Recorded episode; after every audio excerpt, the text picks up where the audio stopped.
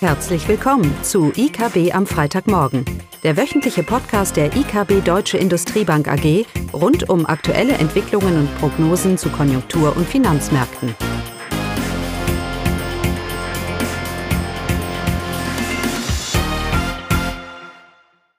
Willkommen zu IKB am Freitagmorgen mit mir, Caroline Vogt. Die Themen heute Einmal die Türkei. Präsident Erdogan bringt Lira erneut zum Absturz und deutsche Konjunktur trotz Stimmungshoch.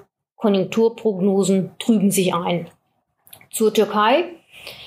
Ja, wie schnell sich doch das Bild ändern kann. Letzte Woche wurde die Entschlossenheit der türkischen Geldpolitik noch gelobt, da die Notenbank den Leitzins um zwei Prozentpunkte auf 19 Prozent angehoben hatte. Entschlossen sollte damit die viel zu hohe Inflationsrate von 15,6 Prozent bekämpft werden. Die Zeiten einer nur auf Wachstum zielenden Geldpolitik in der Türkei schienen tatsächlich vorbei zu sein. Die Entscheidung war ein wichtiges Signal zur Wahrung der Preisstabilität an die Märkte und der Kurs war glaubhaft. Nach Bekanntgabe der Zinsentscheidung wertete die türkische Lira gegenüber dem Euro um fast zwei Prozent auf. Ja, dann aber am Wochenende hat Staatspräsident Erdogan nach nur wenigen Monaten den nächsten Notenbankchef gefeuert. Eine Begründung wurde nicht genannt. Allerdings hatte Erdogan hohe Leitzinsen in der Vergangenheit immer wieder als die Mutter aller Übel bezeichnet. Mit der Entlassung des dritten Notenbankchefs binnen zwei Jahre hat Erdogan sein Land jetzt in eine neuerliche Währungskrise gestürzt. Die Marktreaktionen waren dann auch heftig und sehr negativ. Die Lira stürzte um 10% gegenüber dem US-Dollar ab. Der türkische Aktienindex brach um 10% ein. Und die Verzinsung der zehnjährigen Lira-Bonds stieg zeitweise um mehr als 500 Basispunkte auf rund 18 Prozent. Auch wenn sich diese ersten Reaktionen gelegt haben und auch die erste Aufregung sich gelegt hat, dennoch solche Reaktionen beziehungsweise, beziehungsweise eine Währungskrise oder ein Vertrauensverlust von Investoren, so etwas kann sich die Türkei nicht leisten. Denn das Land hat fundamentale Schwächen wie die hohe Fremdwährungsverschuldung der Unternehmen und niedrige Währungsreserven. Beides wird durch den Währungsverfall erheblich belastet. Es drohen Liquiditätsprobleme bei Unternehmen, aber auch beim Staat. Und ein Land mit einem chronischen Leistungsbilanzdefizit, wie es die Türkei nun einmal hat, so ein Land ist auf ausländische, ausländisches Kapital angewiesen und damit auf Investorenvertrauen. Wie gewonnen, so zerronnen.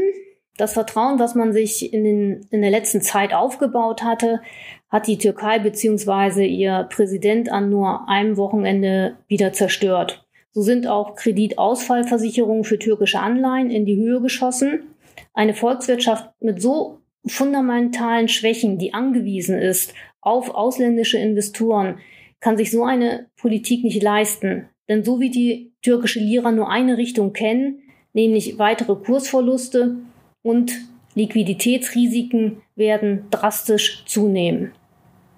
Ja, damit dann auch schon zur deutschen Konjunktur. An Daten kamen diese Woche lediglich die einkaufsmännische Indizes und die überraschten positiv, auch für die Eurozone. Der deutsche PMI äh, kletterte, der Gesamt-PMI Composite, der kletterte um 5,7 Punkte auf 56,8 Punkte. Das ist ein starkes Ergebnis und damit ist auch die Expansionsschwelle klar überschritten. Besonders positiv fällt die Stimmung in der Industrie aus. Hier hat der Index sogar ein Allzeithoch erreicht von 68,5 Punkten aber auch die Dienstleister waren besserer Laune. Hier gab es 50,8 Punkte und das deutet ebenfalls ein Mini-Wachstum an. Aber ähm, ja, wir sind beim PMI grundsätzlich eher skeptisch und auch diese Märzdaten äh, sollten jetzt nicht überbewertet werden. So dürfte die Rücknahme der Lockerungen in diesen Werten, insbesondere bei den Dienstleistern, nicht vollumfänglich berücksichtigt sein. Die deutsche Industrie befindet sich also nach dieser Umfrage in einer totalen Boomphase. Da für deutsche Industrieunternehmen zunehmend das Ausland entscheidend ist, denn zwei Drittel der Umsätze werden durch Exporte und Auslandsstandorte erwirtschaftet und nur noch ein Drittel der Umsätze resultieren aus dem reinen Deutschlandgeschäft für die deutschen Industrieunternehmen. Von daher sollte die gute Stimmung der Industrieunternehmen nicht verwundern. Wir wissen es ja, haben es hier schon oft genug thematisiert. Die deutsche Industrie stützt aktuell die deutsche Wirtschaft denn außenwirtschaftlich läuft es recht gut. Insbesondere die beiden größten volkswirtschaftlich, Volkswirtschaften der Welt sind klar auf Belebungskurs. In den USA zeichnet sich eine rasche Erholung ab, sicherlich auch dank des historisch größten Konjunkturpakets.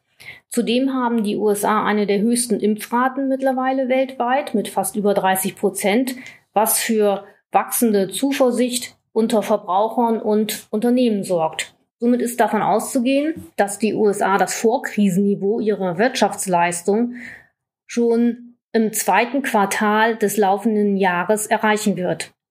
China, die andere große Volkswirtschaft, hat ihr Vorkrisenniveau bereits im zweiten Quartal des letzten Jahres 2020 erreicht. Dank niedriger Infektionszahlen und einer flächendeckenden Teststrategie dürfte sich dieser Trend fortsetzen, so dass China im laufenden Jahr um neun Prozent zulegen wird. Ganz anders dagegen die Lage in Europa. In zahlreichen EU-Ländern läuft eine dritte Infektionswelle und die Impfungen kommen nur langsam voran, so dass keine vollständige Öffnung des wirtschaftlichen Lebens möglich ist.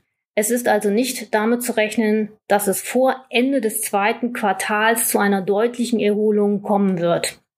Nach unseren und auch anderen Prognosen wird die Eurozone ihr Vorkrisenniveau erst nächstes Jahr wieder erreichen. Und auch die deutsche Wirtschaft tut sich in diesem Umfeld schwer.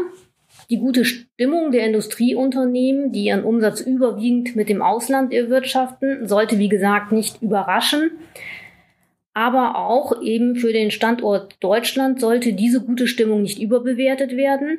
Zudem einem großen Teil der deutschen Volkswirtschaft, eben der konsumnahe Dienstleistungssektor, der ist nach wie vor ohne große Perspektive. Von daher gab es zuletzt von vielen Instituten auch Prognosesenkungen für das deutsche BIP-Wachstum. Grund für die Abwärtsrevision ist der sich eintrübende Ausblick für das zweite Quartal von einer Erholung in der zweiten Jahreshälfte ab dem Sommer wird allgemein weiter ausgegangen. Das machen auch wir. Aber die Risiken bzw. Unsicherheiten für das zweite Quartal haben sich erhöht aufgrund der nur schleppend verlaufenden Impfungen und der, der dritten Infektionswelle mit Mutanten. Und das äh, jüngste Chaos der Bundesregierung hat sicherlich auch zur Verunsicherung beigetragen, da keine effektive Strategie ersichtlich wird. Auch wir gehen jetzt für das zweite Quartal von einer schwächeren Dynamik aus. Für das Gesamtjahr sind wir dann bei einem BIP-Wachstum um die vier Prozent für die deutsche Wirtschaft. Das zweite Quartal ist rein technisch immer wichtig für die Jahresprognose. Aber was da passieren wird, das weiß keiner.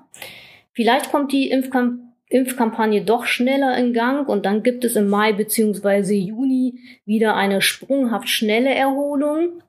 Aber vielleicht weitet sich die dritte Welle aus und neue Mutanten kommen und Impfungen laufen weiterhin schleppend.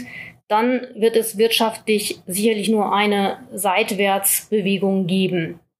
Alles hängt nach wie vor von dem Pandemieverlauf ab und es bleibt dabei. Eine Ausweitung der Impfung, das ist der entscheidende Schritt für eine Erholung der Wirtschaft.